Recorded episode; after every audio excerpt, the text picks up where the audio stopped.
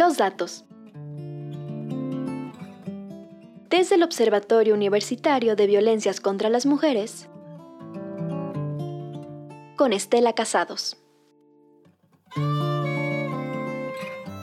Hola, ¿qué tal? Soy Estela Casados González del Observatorio Universitario de Violencias contra las Mujeres.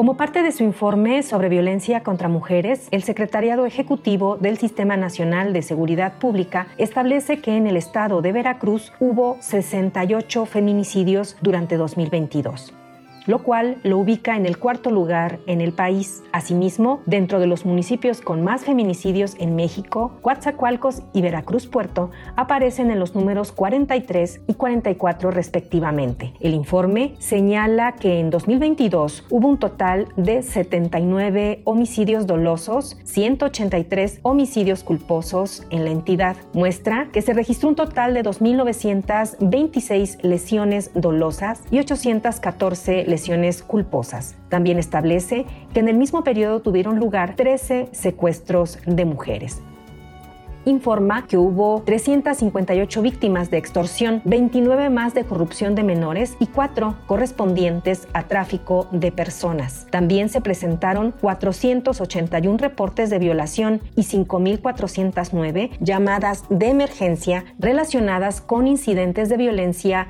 contra mujeres, así como 145 llamadas por incidentes de abuso sexual, 612 llamadas por incidentes de acoso u obsticamiento sexual Destacan las llamadas de emergencia relacionadas con incidentes de violencia, con un total de 8.083. Todas estas cifras corresponden al estado de Veracruz. No está de más reiterar que el informe del Secretariado Ejecutivo del Sistema Nacional de Seguridad Pública en materia de violencia contra mujeres es de carácter oficial y constituye la comunicación que el Estado mexicano proporciona a la sociedad en materia delictiva. Destaca el marcado contraste hecho en la comparecencia de la Fiscalía General del Estado de Veracruz ante el Congreso local. El pasado 24 de enero prevaleció un espíritu festivo y de reconocimiento a la de esa institución, así como un despliegue a todas luces innecesario del Poder Ejecutivo y del funcionariado de primer nivel, que nos recordó las movilizaciones de otras épocas que bajo colores distintos acuerpaban a algún funcionario en turno.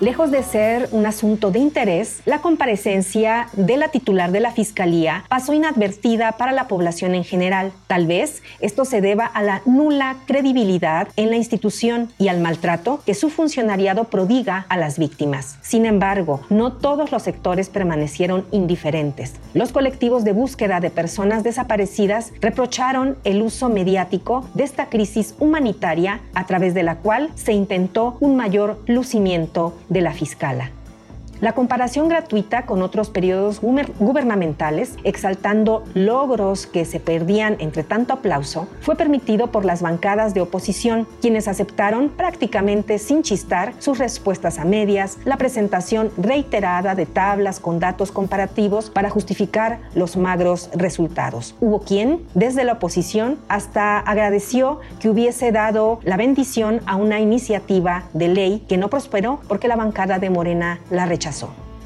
Ante tanta permisividad y afinado el discurso construido para la puesta en escena de la comparecencia, desde una curul se le tuvo que recordar a la titular de la Fiscalía que la compareciente era ella y que debía respeto al poder legislativo. Bajo este escenario carnavalesco y patético, me pregunto dónde quedó el tema de la justicia para las mujeres que habitamos Veracruz. Quienes votamos por el proyecto que hoy celebra el actuar de la Fiscalía, seguimos esperando respuestas.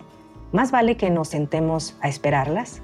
Yo soy Estela Casados González del Observatorio Universitario de Violencias contra las Mujeres. Como siempre, agradezco enormemente a Radio Universidad y a Púrpura por este espacio que nos permite compartir algunas de las reflexiones que vamos trabajando desde el observatorio. Muchas gracias, Brisa Gómez. Hasta el próximo jueves.